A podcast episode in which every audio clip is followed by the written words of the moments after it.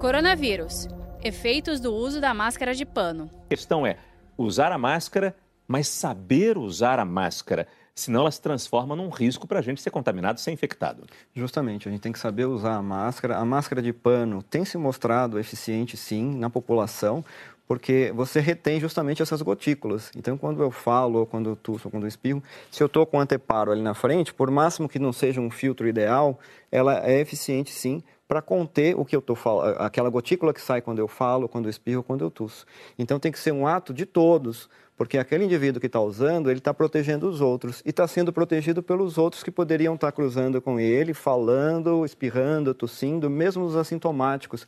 É muito importante que seja uma medida que todos adotem, porque aí você um protege o outro. A grande questão é que a pessoa se acha é, invencível quando está usando uma máscara, né? Esse é o grande erro. A pergunta é da Branca de Porto Alegre. Meu marido, sendo do grupo de risco, pode dar uma volta na quadra do prédio de luva e máscara? Não, luva desnecessário, né? Mas se ele precisar sair de casa por alguma razão, a utilização de máscara é muito importante. Por que que, qual é o racional do uso de máscara, Márcio? Acho que é importante a gente enfatizar isso.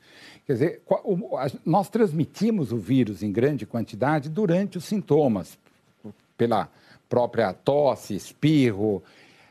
Entretanto, um pouco antes desses sintomas, você provavelmente também transmita o vírus antes de iniciar os sintomas. Então, mesmo você estando bem e você vai iniciar os sintomas amanhã ou depois, você está transmitindo o vírus. Então, a máscara ela funciona como um anteparo dessa situação, como uma barreira para essa secreção, para que você não passe essa gotícula para outro indivíduo e para o próprio ambiente. Saiba mais em g1.com.br/barra coronavírus.